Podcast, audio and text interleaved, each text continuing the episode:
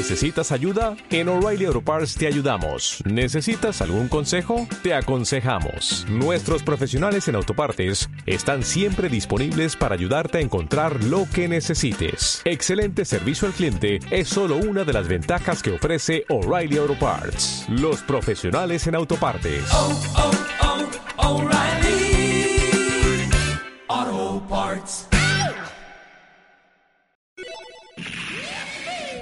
Sean ustedes bienvenidos una vez más a este espacio que va a llamar Matar las Tardes. Y hoy es un tema particular, eh, sobre todo porque es un tema que va a dar que hablar, aparte porque hay muchas aristas y muchas cosas de las que referirse. Y qué más que juntarme con amigos para pasarla bien y hablar de nuestras experiencias y toda la historia acerca de, esto que es el mundo de los juegos electrónicos y los deportes electrónicos. Eh, voy a pasar a nombrar a cada uno de los que están presentes, de los que no van a hablar y de los que no. Primero que nada, vamos con Miguel Ojeda. ¿Cómo andás, Miguel? Bueno, buenas tardes. Eh, sí, acá juntando, como, como dice Marcos, en espacios con amigos para hablar de temas que nos ponen en conexión en este momento. bueno, al lado lo tenemos al caballero Juan España. ¿Cómo andás, amigo? ¿Cómo andábamos, amigo? ¿Todo bien? Bien. Gracias por invitarme a, este, a esta charla sobre los juegos, deportes electrónicos, como lo quiera ver la gente. Videojueguitos. Claro, claro, Sí, jueguito para nosotros. Para jueguito para los otros. Pero bueno, gracias, gracias. Y bueno, espero que sea una charla fluida. Y, y en la oscuridad, sí, en el, en el fondo, sin, sin hablarlo, tenemos a, a Leo Vilte y a Matías Torres que si se animan, capaz que en una de esas dicen algo, no sé. Bueno, el tema que vamos a referirnos hoy es los juegos electrónicos, en realidad los deportes electrónicos y cómo se llega a eso, ¿viste? Porque en realidad hay toda una evolución de la cual vamos a hablar o por lo menos vamos a picar lo que es eh, el tema de las historias, ¿no? ¿Qué dicen ustedes? Tal cual. Acá tenemos igual un montón de, de referencias de cosas nuevas que, bueno, cosas nuevas no, cosas viejas que hicieron, que marcaron de alguna forma eh, el, el rumbo de lo que hoy es eh, esta... El hito humano, digamos. Claro. Sí, sí, sí, sí. que esta... Todo esto que es, ¿no? Eh, la cantidad de, de- de compañías que se prenden con esto de los juegos electrónicos, la parte del negocio que hay detrás de esto ahora. Todo, todo un proceso también. Sí, sí, una evolución muy, muy grande. Así que, bueno, igual podemos contar nuestras experiencias ahora. Tenemos tiempo, cada uno va a contar un poquito de lo que, de lo que fue Bien, bien. su, su evolución dentro de los juegos. Miguel, ¿usted con qué arrancó? Y yo arranqué con algo que se llamaba Family Games en esos tiempos, no me acuerdo todavía si eran eh, finales de los 90 o más o menos entre medio, ¿no? 98, 99. Eh, era el clon directo de la NES en ese momento. Eh, yo arranqué por, por ese lado. Eh, me acuerdo que había un, un local que se llamaba Enjoy, Sí, eh, viejo conocido. Viejo conocido donde vendía cartuchos y CDs de Play 1 en su momento. O sea, pasó por, por un... Así que bueno, eh, compré mi primera consola ahí. Pero el, el inicio se marca mucho antes. Yo me acuerdo que iba a la, a la casa de una tía donde la hija tenía una, una consola llamada ColecoVision. O sea, tu prima. Sí, La clásica digamos. Coleco. La, la clásica. Claro. Pasa que era, claro, eh, eh, algo así. Este, así que bueno, eh, arranqué. si, es, si es por arrancar, mi primer contacto con los videojuegos fue por la ColecoVision. Fue por ¿Pero eso, fue, eh, fue igual un amor a primera vista o dijiste... Sí, es que "Ah, totalmente. mira"? Yo creo que para cualquier eh, chico de 5 o 6 años, ver, ver algo electrónico que En se los movía. 90, en los y- 90 En, en los 90, algo que vos, por ejemplo, presionabas un botón y, y tomabas una acción a partir de ahí, era como. Claro. boom, ¿no? Oh, la- te- no Eh, entendías eh, nada. No entendía No nada. No, no, nada. pero fue muy bueno. Así que arranqué como juego con Pitfall, digamos, de, ese, de esa época, o otros juegos como el, el- el Punk. Eh, y después pa- para pasar hasta tuve el, el siguiente contacto con, con, con el tema de, de las Family Games. Juancito, por ahí van a sentir de fondo que, que se escorchan al- algunas botellas de, de vino del más caro. Que estamos en un bar, estamos Sí, porque en un bar está- haciendo estamos el en un bar. Eh, eh, aprovechamos la reunión de amigos y más que, más que bienvenidos. Esos, Eh, esos soniditos que no se terminen. eh, Juancito, ¿cómo fue lo tuyo con el tema de los juegos? ¿También fue amor a primera vista o...? No, lo mío fue más un. ¿Cómo decirte? Fue un. eh, una onda. Chao, te regalo esto y, y manejate, ¿viste? Fue como un. Te doy las obras y, y jugá. Por ejemplo, yo arranqué con el Family Game, Sí. el, el clásico que jugaban todo el mundo. de ahí salió el Mario Bros, un montón de juegos resarpados que marcaron muchísimo la historia. Y fue un, un regalo de, de unos tíos, pero fue un, un juego que ya estaba usado, digamos, así, viste, como que te sobran, te lo doy a vos. Y a mí me encantaban los videojuegos, yo por ahí iba a la casa de ellos y jugaba un montón, me re gustaba. Pero no lo tomaba como algo propio, porque no, no era un, era algo como que, bueno, ya está ahí, te lo doy y jugá. Una sobra. Como algo ocasional, digamos. Pero Claro. pasaba horas jugando Mario Bros. Y viste que no es como eh, cuando salió, no sé, la Play 2 que podías guardar en la memory card o la Play 1. Claro, sí, sí, sí. No, vos no, tenías no, que jugar y, y si perdías, eh, ya, tenías que arrancar de cero. Ojo, marco, marco un paréntesis. Eh, en- justamente eso, cuando compré la, la Family Game, viste que por lo general o comprabas cartuchos o ya te venía precargado, digamos, la consola con, con muchos juegos que te decía 999 Ah, mil sí, en sí, uno, ¿no? sí, sí, sí, sí. Bueno, pero, pero hago, hago una, algo puntual porque lejos de ser algo, algo malo, eh, yo recuerdo que, por ejemplo, capaz que los primeros 20 juegos en esa lista eh, Arrancaban de cero. a- arrancaban de cero, pero a medida que ibas avanzando la lista te encontrabas con los mismos juegos, pero con niveles más avanzados. Claro, sí, sí, Entonces- imposibles. Claro, claro, eh, tal cual, o sea, lejos de, digamos, de, de- de ser una, de, de ser como falla, es como que digo, bueno, me voy al 900 y encuentro algo, algo copado, me encuentro capaz en la final. Sí, Era, sí. era, era la única forma de más o menos de, de poder jugar algo a, a- a un nivel avanzado, digamos, sin, sin tener la posibilidad. No, no podías guardar, pero sí lo podías jugar. Claro, es verdad eso. Eh, yo como ustedes también arranqué con el con el Coleco. También fue amor a primera vista, creo que lo tenía mi vecino, que se lo habían traído del, del país vecino justamente, y nosotros empezamos a, a jugar, yo no podía creer que había una máquina así. Yo nunca lo tuve, o sea, por lo menos nunca directamente, pero después tuve el... Sería una suerte de copia de Nintendo que era Cre- Claro, Crea- de la NES, Creation, de la NES. Creation, no Creation, la, la, la que Claro, la, Nintendo original. Claro, no la Nintendo original, sino una copia de la Nintendo. La, el- Sí, el, el Coleco. Una El. Coleco. No, no, no, no, Nintendo, no, no, Nintendo. no, El Nintendo. El NES. Por eso digo, el NES eh, viene de, de la Family. La Family tiene una, Claro. una carcasa No, no, no. muy similar. La Family viene del NES. Porque el Sí, NES sí, fue sí, el sí. primer Nintendo. Que digamos. fue lo, lo, lo primero que, que hablamos. Claro, bueno, de ahí habían salido un montón de copias así. Eh, Que son clones. claro, tal cual. y a mí- salieron y a mí un montón. me había tocado eso. Y ahí, ahí me parece que me terminé de meter dentro de los juegos, porque si bien me gustaba, porque en un momento llegó un coleco a casa, ahí donde dije, creo que fue con el contra que a mí la, la cabeza me explotó. te voló, y después voló. encontré al, al, al Super Mario Bros. que tenía también todas esas cosas escondidas, ¿se acuerdan que tenía todos esos niveles que encontraba? Y, y yo no entendía cómo se le había ocurrido a alguien eh, eh, pegarle a una parte vacía y que salga de pronto Claro, la no, bueno, y decir, bueno, "Ah", bueno. y encontrabas todo un nivel El- nuevo el- con un sí, montón de el monedas. creador de Nintendo, o sea, el, el ingeniero, uno de los, claro, uno de los diseñadores de, de la empresa Nintendo era muy ingenioso para esas cosas. Él había creado el tema este de, mm, en su momento iba a sacar un juego de Popeye porque Nintendo iba a comprar, digamos, acciones, eh, de, derechos. derechos de Popeye. Pero se cayó toda la negociación y el chabón tuvo que eh, innovar, digamos, y crear un personaje nuevo. Y a partir de ahí creó a King Kong y a Mario. Oh, no, qué bueno. Ah, Don- Donkey, digamos. Claro, Donkey Kong. Donkey Kong, Donkey claro. Kong. Pero, eh, claro, eso es, viene, viene de, de antaño, Sí, digamos. viene de antaño. Eso, eso es una. Yo creo oh, que- un una paréntesis reseña. igual. Eh, Donkey Kong es una.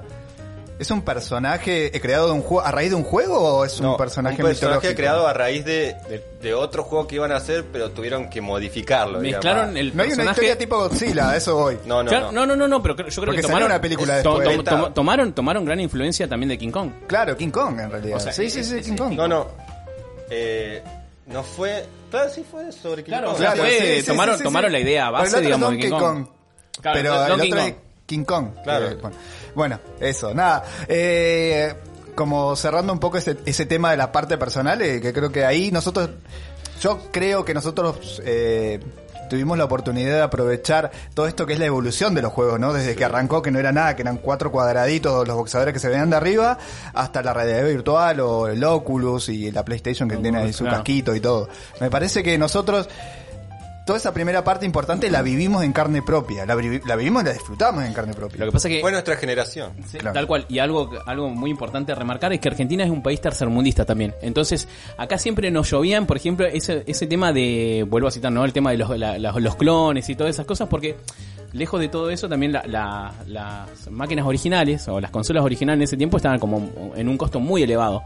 Eh, creo que también de ahí ma- mamamos mucho de, de, de muchas eh, muchas mutaciones que han sido como el Super Mario 14 y otras cosas que, Claro, que fueron que, fueron copias que, que, que son se pueden decir chinescas Bueno, yo mi primer consola eh, de original posta, que bueno, eso le iba a comentar, eh, fue la Sega, la, la Sega Genesis. bien Ah, mira. Pero la Sega Genesis la compraron en un local, viste, que era medio trucho, y la consola era medio trucha, y los cartuchos eran medio truchos. Entonces por ahí te Pero era la, era la Sega y- Genesis, ¿de verdad? La Sega Genesis posta era. Ah, mira. bueno yo Eh, No es la primera vez que escucho que acá... en no no no Nacional- se compraron se compraron yo, yo Fue- compré bueno sí, sí. Sí, sí, no, pero Dejo te digo porque fue. eh, cuando me compraron la Sega fue como. Ahí sí sentí el verdadero placer de decir. ¡Wow! Tengo un videojuego de verdad, loco. Porque cuando me regalaron la Family fue como. ¿Viste cuando te regalan ropa usada? Era feo lo que Claro, te voy a decir, sí, pero sí, cuando sí. te regalan ropa usada no, no la disfrutás cuando te la compras original. A mí yo tenía esa expectativa mismo, porque había mismo. pedido para en vez de Nintendo había pedido un Super Nintendo que recién había salido. Yo en mi inocencia pidiendo esas cosas, ¿viste? Pero bueno, porque encima no solo que hace poco había salido, sino que había salido Street Fighter 2 y yo esas vacaciones había ido a Buenos Aires, en 90 sí, y algo. juego. Y lo había visto en un eh, ¿cómo es que se llama?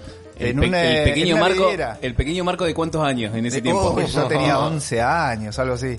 Y lo vi en la vidriera porque en realidad se había salido para arcade, pero no para una consola, para tenerlo en tu casa. O sea, ¿sabés lo que tenés Street Fighter en tu casa?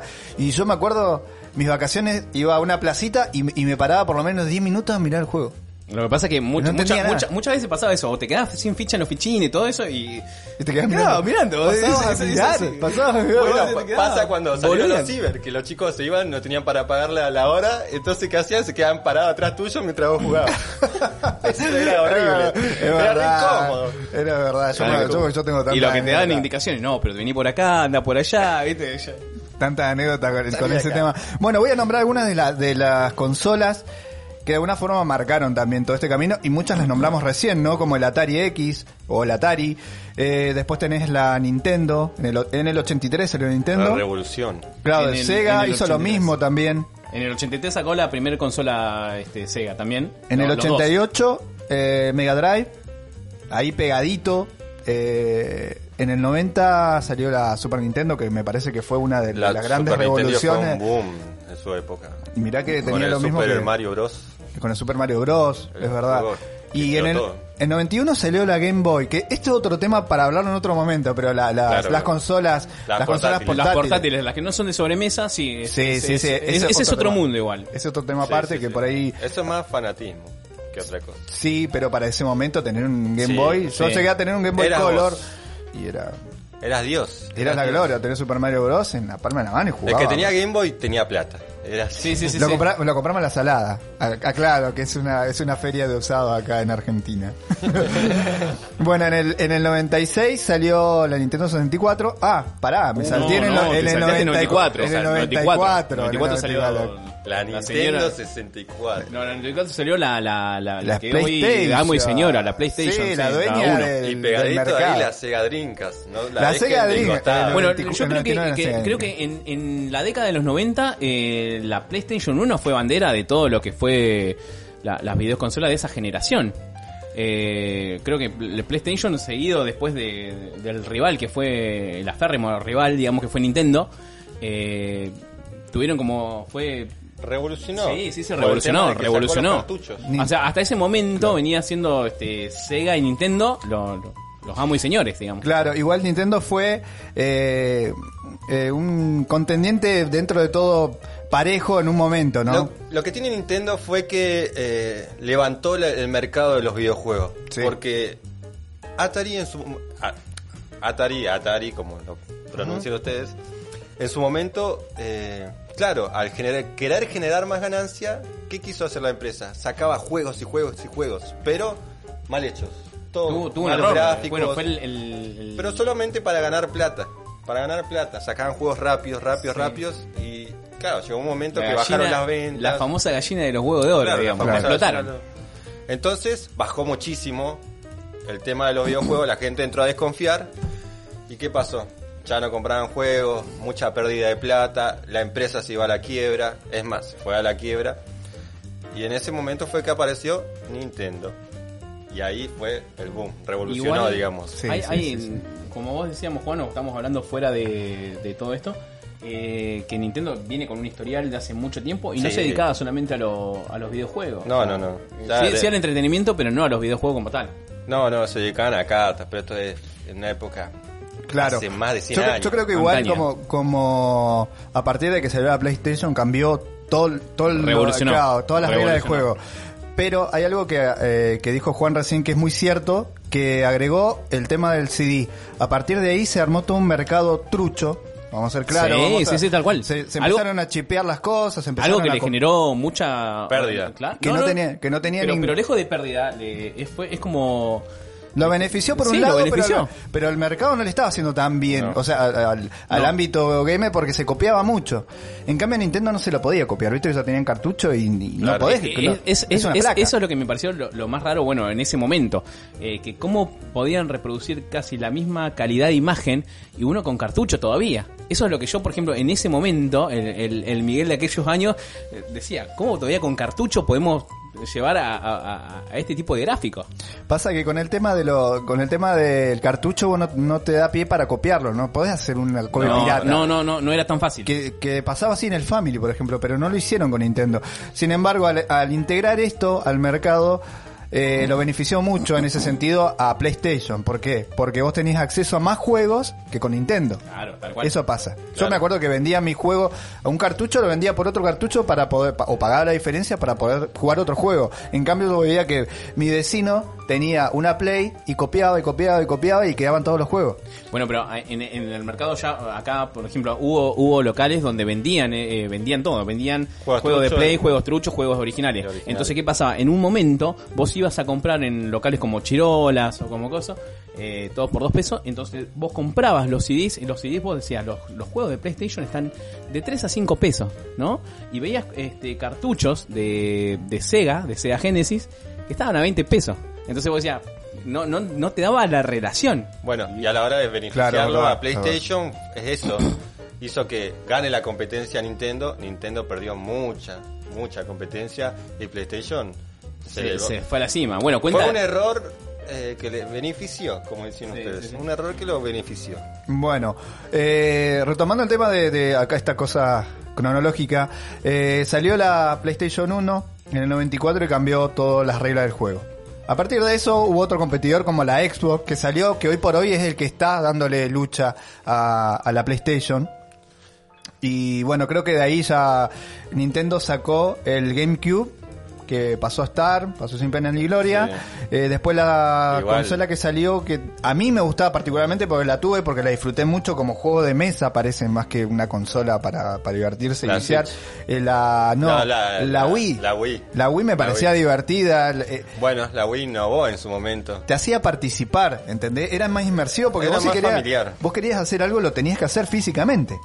Eso estaba buenísimo. De, pero bueno, en eh, la PlayStation era, un- era una bola Es de nieve que nunca paró de crecer. No podías, no tenía competencia, digamos.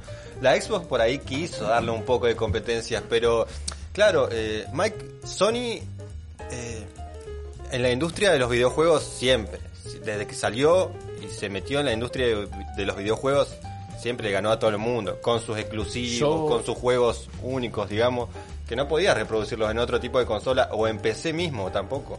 Yo lo- Entonces, no, le, no, le doy un punto a no favor a. Xbox, le doy un punto a favor a Xbox porque cuando arrancó, ¿no? Con la, la primera Xbox, la primera consola que tuvo, ya PlayStation tenía como 6 años, digamos, de con la venía de 6 años con la PlayStation 1 y tuvo unas ganancias este, inmensas, donde recién Xbox estaba em- empezando, digamos, el camino que que hoy, digamos, está mucho más que asentado y es competencia directa de, de esta última, co- de la otra consola, de la competencia de al lado, ¿no? Del vecino. Claro, encima esto viene justo a, a raíz de que hace poquito salió la Play 5, que es como la es como el evento esperado y encima en una época Claro. bastante particular. La, con dos, el- ¿eh? Xbox también. Claro, claro, también porque ellos estratégicamente sacan casi a la par, A la par. todo, siempre sacan sus mejores cartas. Bueno, Microsoft tiene, tiene, tiene para sacar Sí, sí, sí, sí, sí, Es verdad, porque aparte hay todo un ecosistema ahora, porque también hay crossover entre, entre plataformas, como,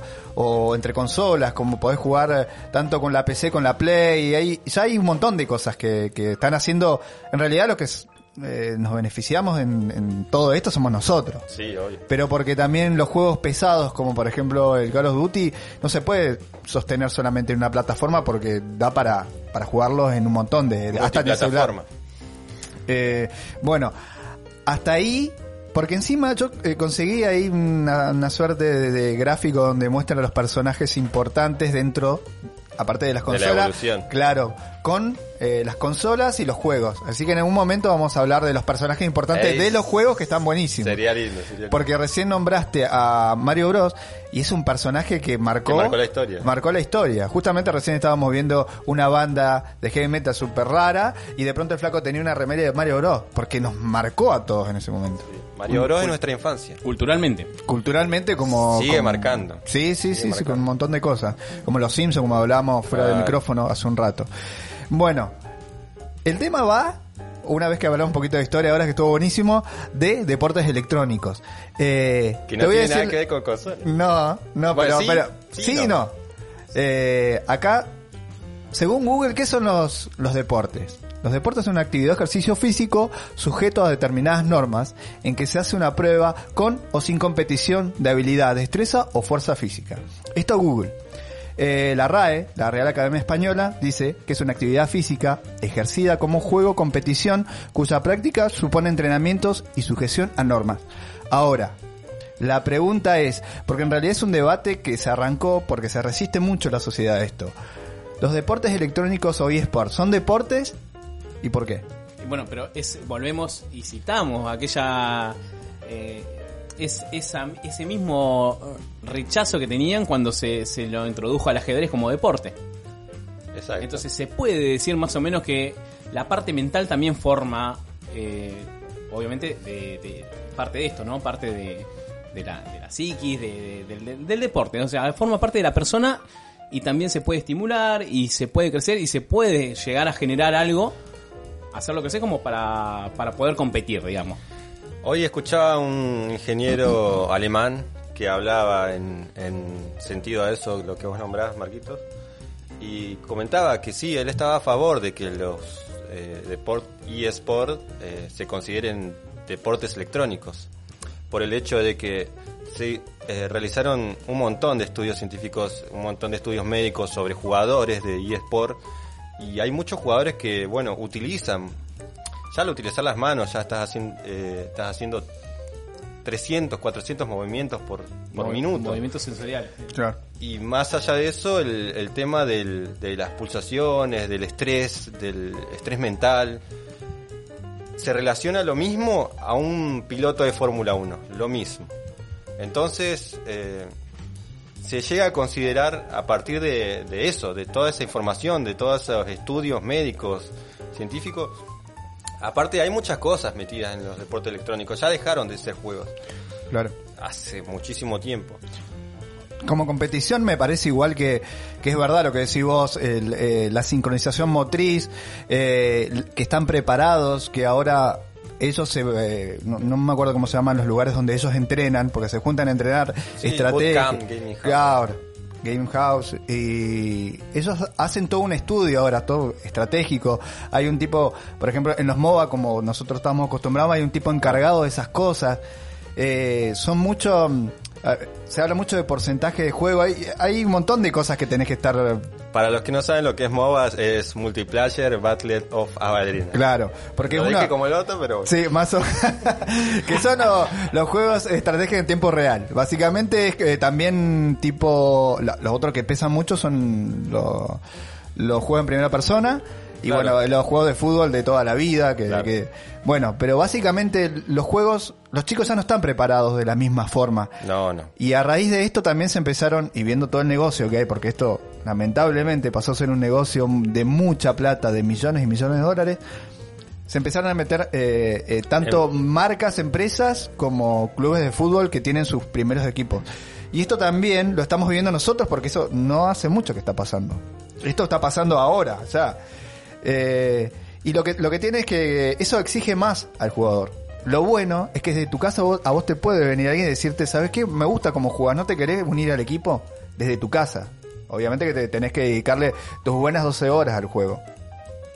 Pero tenés la posibilidad, ya no es como en el fútbol que tenés que tenés que ir hasta la ciudad capital de, de- o de tu provincia o de tu país para recién tener una oportunidad a ver si alguien te mira y si te meten un ratito como en el fútbol, no, acá vos te haces tu camino, pero para eso también eh, te tienen que tolerar porque vos tenés una edad, porque invertís mucho tiempo en el juego, eh, físicamente uno no está preparado, porque una cosa es que ya, entres a un equipo y cuiden de tu salud. Otra cosa es en tu casa, estar 12 horas sin comer nada porque te encerraste a jugar tampoco es sano. O sea que también, y también a la parte hay una competencia increíble con eso. Pero bueno, eso todo lo que hay atrás de los chicos que hoy por hoy están triunfando. Porque no es que llegó, no sé, eh, mira que llegó y ahora es el mejor jugador de, Dota y paneles, ¿no? Y, parece tan fácil. No, en realidad hay un millón de personas que hacen lo mismo. Y todos quieren una oportunidad. Claro. Y aparte, el público que está relacionado, el, el público profesional y la gente que lo hace amateur, tiene una edad promedio, digamos, no es que Es verdad. un tipo de 40, 50 años lo vas a ver jugando un eSport, no. O sea, hay una edad promedio. Se calcula entre 13 y 25 años, 27 años. Son gente muy joven. O sea, la carrera deportiva de deportes electrónicos no es muy larga, es corta.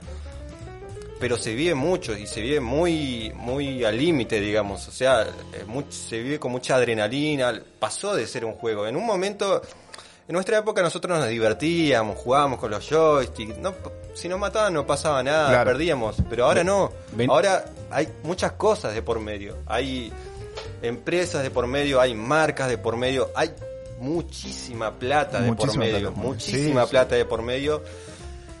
Estrategias, entrenamiento, médicos, kinesiólogos, o sea, no es algo eh, que se toma a la ligera. Es algo muy grande, muy grande y que está creciendo y a una manera abismal. Porque está creciendo de una manera abismal. O sea, pasó de, de hace dos, tres años tener un poco reconocimiento mundial porque la gente no lo veía como un... Mucha gente no lo veía como un deporte electrónico, lo veían como juegos nomás. Como entretenimiento. Como Claro, entretenimientos. Como entretenimiento. Pero no, no, tenía, no, veían, no tenían en cuenta el trasfondo de esto, lo que había abajo de esto. Era un- es una mina, una mina de oro, algo, algo en bruto que sigue creciendo. Porque claro, la tecnología evoluciona, entonces va todo de la mano. La tecnología, los juegos. Tecnología, juegos. Entonces, Claro. la gente que hace, mucha gente inteligente que dice, bueno, ¿qué hago? ¿A dónde puedo proyectar? ¿Qué es, qué es donde voy a ganar más? Entonces, tiran para este lado. Hay cosas que ya se dejaron de lado, muchísimas cosas que se dejaron de lado. Los juegos que jugaban nuestros viejos antes, Claro. de casa, esas cosas ya no existen. Ahora es todo virtual, todo a través de computadoras, de, de, de plataformas electrónicas y, y- y no podemos no dejarla de lado. Tenemos que ir para ese lado, apuntar para ese lado. Sí, sí, hay que es el futuro. Hay que aprovechar Y el eso. hay- presente. Hay que aprovechar la, la- Pero es, la- es algo que también uno, uno va a contar con nostalgia hasta, hasta el día de mañana, ¿no? Y ciertamente nosotros también estamos en ese proceso de haber conocido, ¿no? Esa etapa de haber, no somos tan viejos como para desconocer lo viejo. Y no somos, digamos, tan. No estamos tan desactualizados como para no conocer lo nuevo. O sea, nosotros vivimos el, el- el- el momento actual, pero también tenemos la brecha del pasado ahí. Nosotros jugamos Super Mario, jugamos Donkey, jugamos. Fuimos usuarios de, de- de- de consolas, digamos, que fueron marcando el rumbo para llegar hasta acá. Eh, creo que algo que dejamos muy de lado eh, y que fue muy importante fue la PC. Ah, la, la PC fue es esa que está desconocida, eh, a la hora de, por ahí, es, es el- por ahí la que tiene más potencia, ¿no? A la hora de tirar todo esto y la una de las que más se usa para lo que es este juegos juegos electrónicos, digamos, en línea, ¿no? A todo esto. Eh, nosotros hablamos mucho de consola, pero la PC aportó muchísimo también. Claro, sí, sí, sí. Eh, quizás porque en ese momento la consola, la consola hogareña, es la es lo más accesible en ese momento, más que una PC, porque yo eh, tuve primero una consola, de hecho fueron desarrolladas mucho más rápidos que las PC para la casa.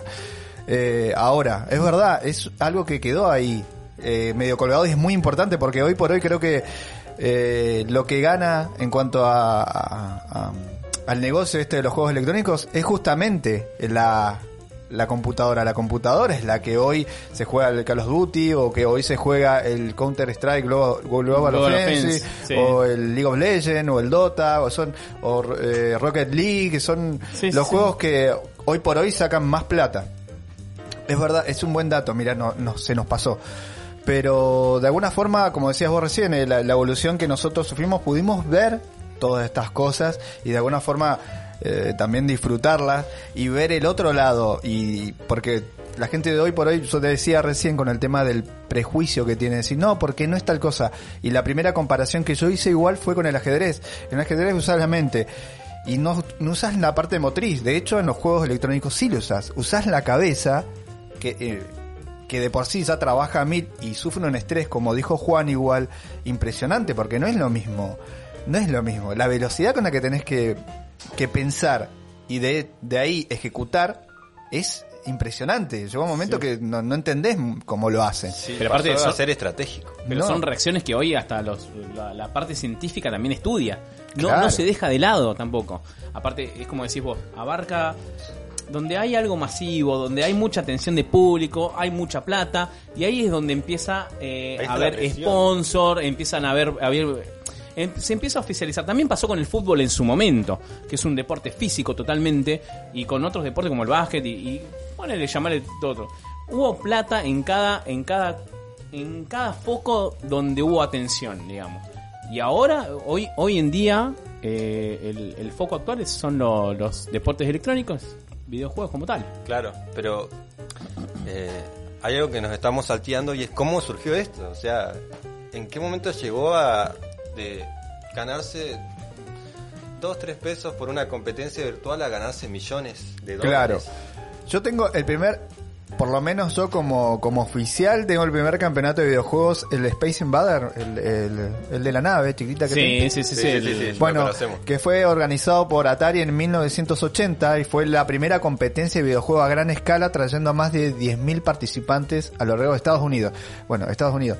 No sé si arrancó ahí, pero viste, Estados Unidos siempre quiere ser el pionero, el primero en todo, viste, el, el- el Sí, sí, personaje sí, sí. principal. Pero antes hubo uno que lo organizó la Universidad de Stanford, que de Space War, que también es otro jueguito de, no sé, es como una suerte de serpiente o algo así, en el 72 a raíz de esto, por lo menos son los datos que encontré yo, después fue una toda una evolución. Sí, y donde, hubo donde- muchísimas competencias después.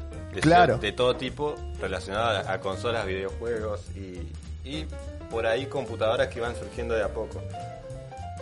Pero lo que yo vi, el primer, eh, lo que se consideró como primer deporte electrónico y competencia a través de internet y LAN fue el Quake. Ah, Sí. Fue como el revolucionario, digamos, en ese sentido, y que generó un, un movimiento masivo de gente, porque fue el primer torneo de LAN a través de computadoras, ¿el, el Quake 1? el Quake 1. El Quake 1. El Quake 1, bueno, ahí es una brecha porque el Quake es uno de mis juegos preferidos de, de la infancia, cu- cuando me tocó tocar una máquina y jugar. eh, yo, uno de los primeros juegos que jugué era el Quake. Eh, pero más allá de eso, es como decir, abro, abro un paréntesis sobre esto, es como lo que vos venías contando, Marcos, sobre eh, el tema de que vos decís, bueno, puede ser pionero el tema de, del Space Invader el, eh, y otros tipos de juegos, pero por ahí cuando es más masivo, como el tema del Quake ahora, es donde se torna ahí como el primer eh, videojuego, ¿no? Jugado en línea por gente activa en ese momento, en ese, o sea, en vivo y en directo Y que lo involucra y que lo involucra. Entonces, pasa a ser otra cosa. Capaz que las referencias que, que tiraste anteriormente este, son así. Y, Fue y como que- una y- raíz. y quede, y quede colgado, ¿no? Pero esto de, de- del Quake es como considerado realmente como un punto, un punto y aparte. El origen de los eSports. Claro, claro. Eh, a raíz de eso, a raíz de, de toda la revolución que hubo con respecto a esto y con respecto al- a los premios, creo que en cuanto a masividad, League of Legends fue uno de las primeras, eh, los primeros juegos que hicieron que la gente eh, participe y fuera tanta cantidad de gente a ver un, un, Un evento. un evento. Y el tema de la plata también creo que fue el Dota, que fue la otra parte que faltaba, Claro. ¿no? La, el- creo que el- un millón y algo Sí. de dólares El de Dota premio. Fue el origen, digamos, fue como la explosión, digamos, donde, donde las empresas dijeron, ah, acá fue como, se le prendió el chip y dijeron, no, acá hay que, va para este lado. Claro. Porque el Dota, eh, la gente no esperaba la cantidad de, dinero que se, que se recaudó para el, para, para el torneo, digamos. Ellos esperaban alrededor de 50 mil, 100 mil dólares. Como torneo principal, el de International, que fue el primer torneo de Dota, eh, juntaba una cierta cantidad de equipos que se clasificaban por regiones y ellos, eh, los principales equipos, jugaban entre sí, digamos, en un escenario principal. Pero el pozo no, pretendían que sea tan grande, 50, 100 mil dólares. La gente llegó a, llegó a ser tan masivo, tan hubo un- una masividad de comunicación entre las personas que, que generaron un pozo de más de un millón de dólares. Y eso fue un furor, digamos. Salió en todos los medios, fue revolucionario en el tema de los deportes electrónicos. Es más, hay un hay una película, un documental, digamos, en internet que se llama Free to Play, para los que quieran verlo. Y está muy bueno que cuenta toda la historia, digamos, de cómo fue la evolución de- del juego cómo llegó a generar tanto dinero. Claro, eso como un evento que marcó un antes y un después, ¿no? Como un montón de, de cosas que sucedieron también con respecto a los juegos, como por ejemplo había nombrado recién eh, el torneo de Space Invader y, y cosas así. Eh, eso igual, yo lo planteaba recién esto de que si es un deporte o no, y por qué, porque como todas las cosas que evolucionan, tienen la gente que, que está en contra. Y no ve todas estas cosas que nosotros Sí. vimos, que las vivimos porque éramos chicos cuando todo esto arrancó. Y hoy por hoy somos esas personas grandes que lo siguen disfrutando desde otro punto hasta disfrutar de verlo, de entenderlo más. Cosas complejas que hoy por hoy los chicos entienden así, rapidísimo, Claro. en un segundo. Nosotros no podemos tener esa velocidad de movimiento, pero sí por lo menos podemos verlo y disfrutarlo. Eh, yo creo que también ahí es donde empezaron a caer todas las empresas eh, para de alguna forma no perderse su porción de la torta, ¿no? Entre esos, algunos, te voy a nombrar algunos de los equipos de fútbol que fueron los los que Los pioneros, los que están invirtiendo hoy por hoy. Eh, el Barcelona, por ejemplo, que comenzó con un equipo de PES para competir en una de las ligas y ahora incorporó eh, gente para Rocket League y bueno, que ahora están finalistas en Europa y cuarto Mirá. finalista en el Mundial. No. Eh, español, el RCD, español de España, bueno, justamente eh, dos títulos en Rocket League y FIFA, que es otro más. El PSG, que también es conocido, el League of Legends, Rocket League y Dota. Y bueno, en ese en el último está en colaboración con LGD, que también es un, sí, es un. Oh, tremendo, sí. es un equipo. Sí. Y también, bueno, tiene FIFA y Mobile Legends y FIFA Online, que no- eh, la verdad que ahí ya no sabría si es un qué, qué juego es, pero ¿Cuál, cuál, evidente- FIFA Online. FIFA Online, ¿es el FIFA? Debe ser el FIFA. Bueno, después el saque 04 también con League of Legends, PES y FIFA. Bueno, evidentemente se van a mover siempre en el mismo juego porque es donde está la competencia. El Flamengo de Brasil, el League of Legends. River Plate obviamente. River tiene ese equipo que se FIFA. incorpora en la Liga Master Pro en League of Legends. Y bueno, es el primer club de América en lanzar su división de eSport en el fútbol virtual. Y Boca Junior también con eh, League of Legends. Eh, Muy bien. No, no querían ser menos, no querían ser menos. Viene ahí Boquita, ¿eh? Counter Strike Global Offensive y FIFA. Pero todo esto justamente de la mano de Mario Pergolini que, que tiene la cabeza eh, más abierta, obviamente por, de- por todas las cosas que hace y aparte Es que, por lo es que. Mario pero no solamente fútbol, ¿eh? Ha hecho Sí, muchas sí, cosas, sí, es un periodista impresionante. eh, Sí, sí, sí, sí, periodista, sí, sí. hizo radio, fue pionero en muchas Sí, cosas. y aparte sabe es- un montón de un montón de cosas. Es muchísimo. eh. De música, Es es increíble la evolución que tuvo. Y, y no y no participa tanto, ahora ya no participa en la tele Es un tipo, no es un tipo que está en los medios. no, no, no, no, no, no, está en radio, está en radio, dejó, está en- pero- bueno, el programa no es de Mario es Pergolini. para, No, no, no Bueno, Eh, el, el tema de esto, hay- bueno, todos los juegos que vos nombraste también, son todos juegos que surgieron y, y generaron eh, deportes, digamos, propios y generaron sus propios eventos.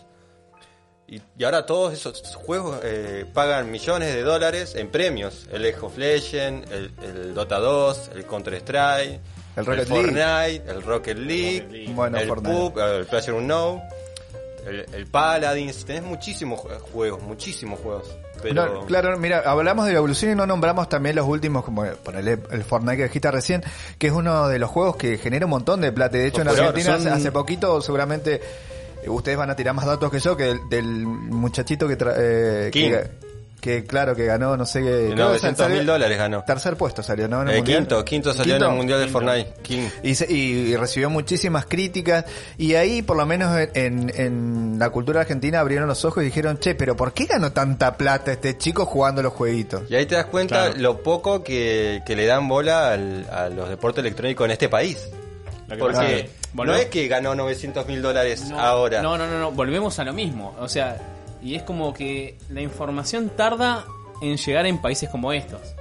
Entonces, cuando pasa un, un suceso así, también es como que se impacta a la gente por, por ver esa cantidad, se espanta por ver esos números en dólares. Claro. En un país tercermundista como, te digo, como esto. O sea, eh, somos un país pobre. ¿Sabes qué, ¿sabes qué pasa? Un continente Miguel? pobre. sí, sí, sí. ¿Sabes sí. qué pasa, Miguel? Es que la gente acá abrió los ojos, pero en cuanto a la plata, no estaba pensando que el chico que llegó a una final, nosotros estábamos más pendientes de que si llegaba más, si la plata no la vamos a ver y, la, y este tipo de, de- de cantidad de dinero Pero se ve afuera en otros torneos. Pero, Pero- claro, Sí. el argentino no En- sabía el que argentino- pasaba eso, que había tanta... porque es muy difícil también que, que en un argentino llegue a esa posición también, También. a nivel global. Sí, sí, Una sí, cosa, sí, es más, se habló to- todo un debate porque acá, eh, digamos, eh, se cobran eh, o el Estado se deja cierta plata como para, para juegos de azar. Pero con este con, con todo este movimiento nuevo no sabía qué hacer con este pibe. No, claro. Eso fue una noticia, pero a, a nivel nacional que salió y estalló. Y es como que digo, bueno, le vamos a cobrar algo eh, y algo te, se iba a llevar este la, la FIP, digamos que incursionó todo esto. Algo iba a inventar para sacarle la plata que... Claro, sí, sí, se- seguramente, siempre seguramente, pasa, porque siempre pasa. digamos no las lo- oportunidades, oportunistas. Claro, eh, el claro, Estado claro. saca de ahí, depende, bueno, ya El eso Estado. es un otro tema de, de, digamos de, de que tiene que ver involucrar al, al gobierno y no nos vamos a meter en eso, pero eh, puntualmente al momento yo cuando estaba viendo la noticia de, de este chico, digamos que le iban a eh, dice, bueno, que le iban a cobrar un impuesto, esa es la palabra, impuesto. No Eh, sabían, ni no de sabían qué. de qué cobrarle. No sabían de qué. Entonces No, no es- como que uno se, se Hay- pone, hay- se hay mete- baches, hay baches. hay- hay totalmente baches que acá en Argentina es como que bueno, este, lo estamos con alambre. Mientras vamos avanzando vemos, vemos qué vamos haciendo. Claro, Entonces, claro. Pasó en este contexto y quedó muy marcado, digamos, para el- para toda la parte juvenil, digamos, eh, o, o los que vienen siguiendo las noticias y esas cosas, eh, es algo que marcó y por ahí es difícil de olvidarlo. Cuando a uno le queda la sangre en el ojo es difícil también. Y ¿no? quiero hacer un. Quiero marcar un punto específico porque eh, es hay algo que es lamentable y la verdad que yo lo siento. Que critiquen tanto eh, el tema de los videojuegos en general, digamos, en este país. Porque critican mucho, critican mucho a la gente que juega. Critican mucho, les tiran.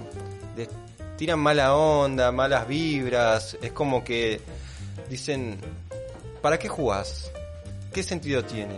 Es como que no, lo, no nos toman en serio. No, me, me hago cargo porque a mí Sí. me gusta jugar también. Sí, sí, sí, sí. Y el juego y ya no pasó de ser un juego. Genera muchas cosas. Está relacionado a un montón de cosas. La gente gana plata transmitiendo lo que juega. Capaz que no son profesionales, pero hacen streaming, que es otra Claro. plataforma nueva que salió hace no muy poco. Y es algo novedoso, digamos, pero no mucha gente lo conoce, entonces no te toman en serio y critican demasiado. Mira, Juan, acabas de nombrar una de las palabras que... que, Te saqué y la que- boca. Claro, que, que, que dan como puntos, ¿no? El streaming. Con toda esta revolución de los juegos, resulta que a nosotros también, como los, nos gusta escuchar nuestros comentarios, porque nosotros que nos gusta el fútbol, a todos los que estamos acá en la mesa, resulta que no, no es que vamos a elegir a cualquiera que transmita el partido, o sea, que comente el partido ni que lo relate. Nosotros tenemos nuestros relatores fa- favoritos. Bueno, lo mismo pasa con el streaming.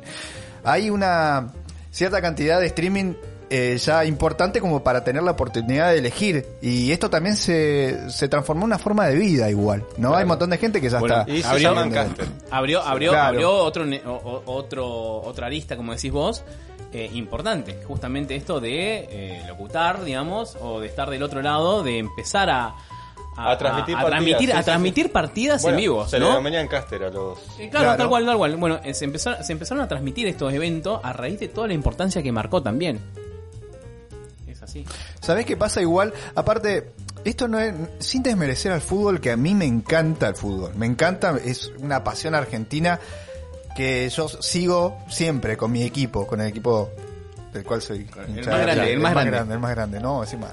Eh, y el fútbol a mí me parece estratégico, todo lo que vos quieras, pero la cantidad de información que tenés que manejar para transmitir, para hacer eh, un casteo en una, una teamfight de los que eh, saben de lo que estoy hablando en cuanto a, a LOL, a Dota, a CSGO o qué sé yo, hay un montón de... de- Claro, porque el, eh, el tema de, de los... i- i- iba a decir idioma, ¿viste? Pero...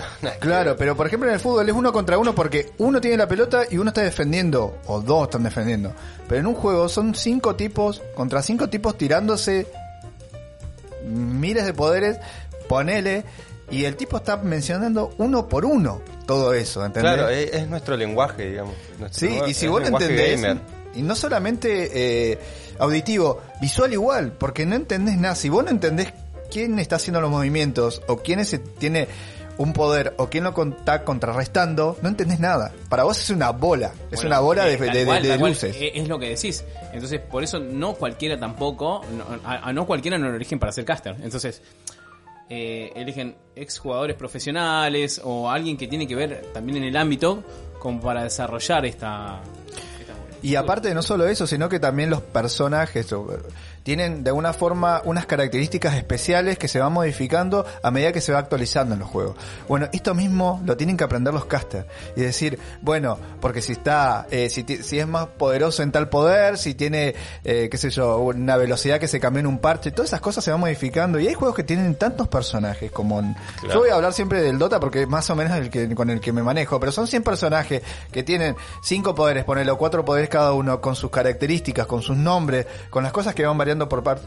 Es- Te volvés loco y lo tenés que decir en un segundo que dura Claro, la pelea. son, son relatores 2.0, digamos. Y si vos estás diciendo, tiene 5 poderes cada uno y son 100 personajes. Tenés que... Eh, 5%, 5.000 poderes tenés que aprender. Claro. O sea, es todo un tema. No se olviden- 500, perdón, me fui No no se- de no- de las matemáticas. soy No así. se olviden también de que a todo esto cada uno se le vea y cada uno consigue armarse y elige también un- De una determinada build, forma. se llama La donde construcción, digamos. claro, donde uno elige, entonces eso varía, o sea, Varía la- dependiendo de la partida. Claro, dependiendo de la partida, esto es obviamente una cuestión estratégica, el tema de la sinergia entre, entre jugadores, el pique, es, es, Es tan complejo, complejo, sí. tan complejo que yo creo que el ajedrez es un juego complejo, pero esto Yo es creo que eh, lo otro nivel. sobrepasa un poco Es más. otro nivel. Eso es otro sí. nivel, es otro Sí, nivel. sí, sí. Y, y cosas ve- veloces como estratégicas muy complejas. Hay un, un canal de YouTube que empieza a hablar de estas cosas, pero a nivel matemático. O sea, te van diciendo los porcentajes de cada cosa. Llega un momento que decís, no, esto es pura matemática. Llega un momento que decís, esto ya, no- como lo ve este tipo. Claro, claro. Así que, bueno, el, el streaming hoy por hoy también es una, es una, Una herramienta de trabajo es. es una herramienta de trabajo y una de las aristas en las cuales hoy por hoy nos estamos también nos estamos perdiendo cada vez que entramos a YouTube o a Twitch y empezamos a ver toda esta Sí, gente. sí, sí. Aparte es algo, no es algo nuevo porque surgió hace bastante, pero es como que se hizo moda hace poco por no, no quiero nombrar streaming específico, pero bueno, voy a nombrarlo, el Kun Agüero.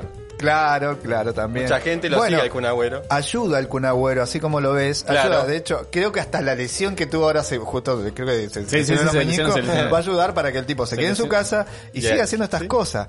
¿Y qué pasa? El Kun Agüero está acercando el streaming porque oh, estás viendo al Kun Agüero como un personaje que juega al fútbol porque te gustó el fútbol. Pero de pronto, vos estás conociendo otra parte del Kun Agüero jugando otra cosa, haciendo otra cosa. ¿Qué Pero está es que- haciendo? es que- ¿Qué está haciendo en una computadora? ¿Por qué hace eso? Y ahí es donde Claro, tal cual. la Bueno, gente pero, descubre todo esto. pero, eh, eh, la gente lo va descubriendo junto con él. Claro. Porque digamos como que él no, es- Es no, ha- verdad. no ha sido un streaming digamos de toda verdad, la vida o no, hace, no se ha metido en este mundo, sino que él, él lo agarró ahora como vete dijo, bueno, ¿qué es esto? Yo no sé nada. eh, Un hobby. Me mando y bueno, vamos a ver cómo nos va. Y la verdad que el chabón la rompió. La rompió de todos lados, explicando cosas de él, viendo videos de él. La verdad que como streaming eh, eh, creo que ha sido de una de, de- de- digamos de, lo- de los encuentros, de las, de las cosas más grandes que ha, que ha pasado este año, digamos, o que a, a él le, le- le ha cambiado totalmente la cabeza. Ha sido un ícono, digamos, en este año, digamos, para La, la... la bandera, aparte después le siguieron otros jugadores como Druzzi. Claro. Eh, hay, Dybala, otra- Dybala, Dybala, sí, Dybala también. también. Hay- hay otros, hay- este, está, está imponiendo algo. Es Kun. importante lo que dijiste vos, es muy importante eso. Es como que te sentí identificado porque el Kun, al igual que yo, si yo me pongo a jugar al GTA, creo que es el, ju- el juego, Claro. no entiendo nada. Y el Kun tampoco entendía nada. Dice, ah, pero tampoco entiende nada. Claro. Primero que a él le benefició porque lo muestran como es un tipo perfil bajo, se nota que es perfil bajo, Sí, que yo no cual. sabía que era tanto. Y la otra es que el tipo empezó a aprender y un montón de cosas que le iban diciendo, yo también le iba aprendiendo, como decías vos, con él. Decía, ah, así era esto. Pero y le digo eso- a Juan, che, me parece que me voy a bajar el juego porque parece que está bueno, yo no sabía que era así. Pero gracias al Kun Agüero. Y a raíz de eso también hay un montón de gente que aprende un Lo que pasa de es que estamos cosas. tan acostumbrados también, eh, es, eso pasa por en, en muchos sectores, no solamente con esto, con el streaming, pero pasa que cuando ves a alguien tan enaltecido, que hace cosas pro, jugadas pro, Claro. diálogos que no entendés, este, por ahí es como que ta- también tenés, un- te- no, no sé si te asusta un poco, pero sí sentís como que estás un poco alejado y poco en onda con eso. Ahora, al tomar algo, un referente más medio, como el Kun Agüero, digamos que recién se está metiendo en este mundo, recién está intentando interactuar, eh, uno congenia un poquito más con esto.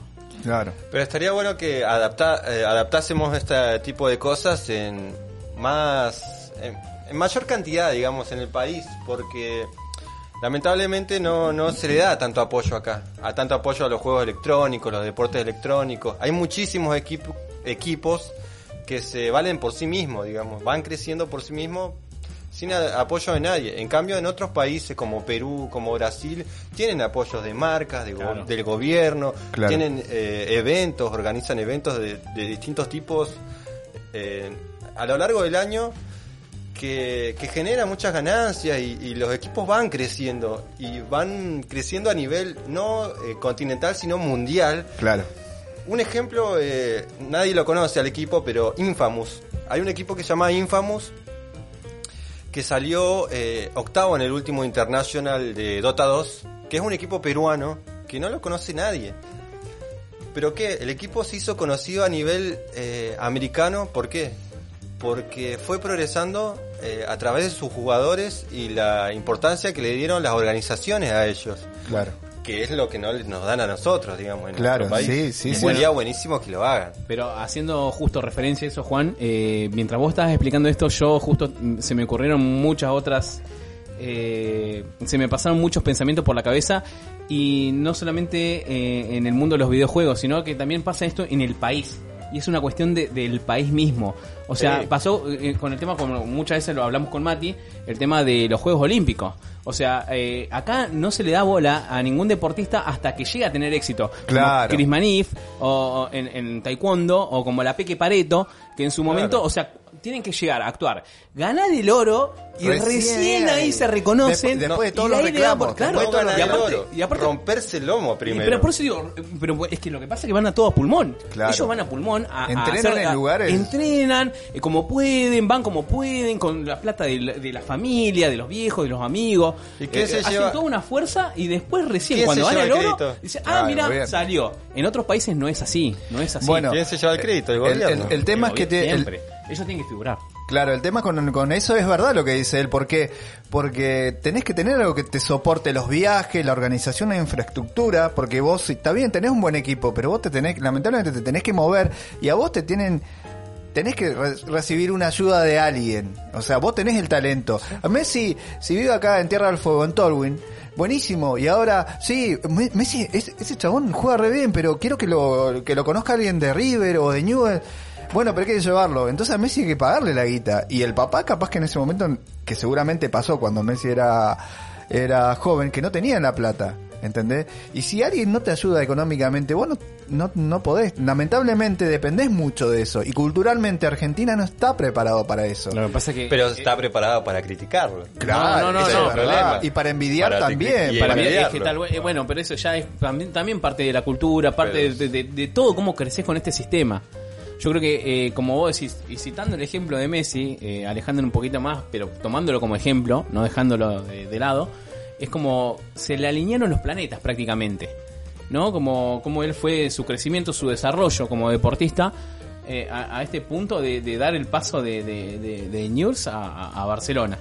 O sea, ya. Es que no tenía otra chance. No no, tenía- tenía otra chance. Se tuvo que mudar, o sea, con Bueno, poco pero económicamente él tuvo que ir, tuvo que ir a River y en River también, qué sé yo. Bueno, es toda una historia igual que, que, Sí, que, que bueno, lo podemos hablar en otro momento. Eh, en otro momento, en Lo podemos momento, hablar en otro Como decías momento. vos, Argentina, yo dudo que deje de ser un país tercermundista de acá a muchos, muchísimos años.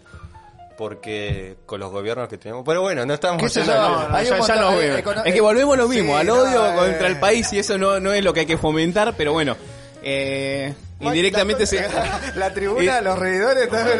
indirectamente se llega a eso. se- de Macri, ¿eh?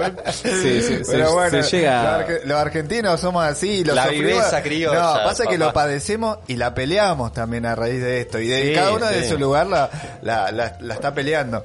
Eh, bueno, que, eh, ya casi vamos a una hora de programa. sí. Una hora de programa eh, y me parece que bien. Bien, bien, Bien, bien. porque en To- realidad- tocamos, tocamos varias cosas. Tocamos los temas principales, no, en realidad tampoco nos fuimos de las ramas porque para, hay tela para cortar acá. Hay un- Claro. es un tema muy amplio y muy puntual. Lo pero- hablaremos en otro momento. que lo, lo hablaremos en otro momento, porque como te decía hace un rato quedó pendiente, por ejemplo, los personajes que nos marcaron a nosotros en los videojuegos, porque todos somos fanáticos de algo o alguien nos marcó o siempre elegíamos a un jugador en un en una En una partida. Claro, Pero, ¿quién- claro, en el tal- Kino tal Fighter, cual. ¿quién, quién eligió a Iori? ¿Quién Claro, elegía ¿quién a Scorpio en Mortal Kombat? Claro. Claro, no, pero aparte, aparte porque eh, con esto se formaron mascotas también, ¿no? Mario en Nintendo, Sonic en Sega, eh, hay mucho... Bueno, también quedaron Claro, el tema. como el Chevrolet Ford, ¿viste? Claro, Ah, sí, sí, sí, sí, aguante sí, sí, sí. Sonic. No, aguante Mario, papá. Claro. Verdad. tal cual, tal cual, Hubo, tal- hubo- hubo todo también una Se- se movida puede- de compañías, de compras y todo, eh, bastante Y aparte- áspera. Mario Verde, le manda- Mario Verde le manda. Mario Verde. Y quedó también lo de las consolas portátiles. Consolas portátiles no sería la. No, es que consola portátil obligadamente tiene que tener un, Tiene un podcast o- propio. eh, sí, sí, claro, un sí, poco. sí, obligado. que- claro, y bueno, así quedaron. Me echamos un poco. Pero me echamos en un general poco. hablamos de lo, Resumimos bastante, bastante y no, la verdad el que tema no que específico que queríamos atacar, digamos. Atacar. Que eran Claro. los deportes electrónicos. Los deportes electrónicos como tal, la evolución y cómo de alguna forma ahora que se abrieron los ojos se ve de otra forma. Claro, que lo al- dejen de ver como... Claro, a la mamá, obviamente nuestra generación vivió con eso, o sea, lo- los padres de hoy, como los padres que están en la mesa, saben que eh, en realidad Mati. sabe So- que- solo Mati, sabe- solo Mati. dale, mi- dale el micrófono que haga- te- que- ¿Querés hacer un mano a mano conmigo?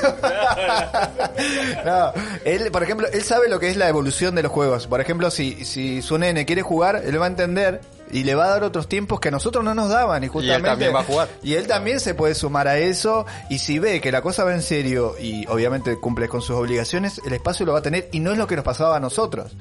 Pero porque tampoco estaba todo este mercado y Que todo nos- esta- claro, y todo este circuito, ¿no? Nos mandaban a hacer Ah, otra sí, cosa. Gana, nosotros- chirro. Claro, sí. de- A tomar aire. encerrado. A tomar aire. Y después De- te desperdi- para que te dejes comer. De- Bueno. Desperdiciamos el potencial en otra cosa y no pudimos ser pro. Y yo quise ser jugador de fútbol y no funcionaba. Pero bueno, eh, a- estamos hablando de, de cosas importantes. Pasó con el eh, con la, ma- la mamá de Fear, la- un jugador de Dota Ah, muy Fear. viejo, que en el Free to Play del documental habla acerca de que eh, quería ser jugador, pasaba muchas horas, llegó un momento que lo echó de la casa. La mamá es abogada. Claro, y una vez que empezó a jugar, empezó a ganar plata y la mamá dice, y es que no había referencia, o sea, no teníamos de dónde sostener nosotros el tema de los campeonatos, la plata, no no hay un antecedente. Claro. Cuando salió todo esto, él fue parte de, de toda esta evolución. Él fue la- la- uno, uno de los pioneros, digamos. Claro, entonces tiene razón la madre igual, no sabía, o sea, no, ¿qué vas a vivir de los juegos? Y, y hace un par de años, y era verdad, que nadie se imaginaba todo esto, este boom. Y Pero ahora, y ahora, la sí. gente vive de los juegos. Y ahora sí, voy a decir. ¿sabes que mamá? Quiero, quiero esto y porque podés darle tus razones y lo van a mirar de otra forma, ya no es lo mismo, y sobre todo por la generación que es otra. Así que, bueno, me parece que eh, eso a, a los chicos de ahora nos beneficia y cuando los que quedamos en la mesa seamos padres, lo vamos a entender y, y nos Y vamos lo vamos a apoyar en su momento. sí. y yo creo que también uno, como uno de los padres, creo que es el papá de... ¿Cómo se llama el jugador este que estaba en Infamous?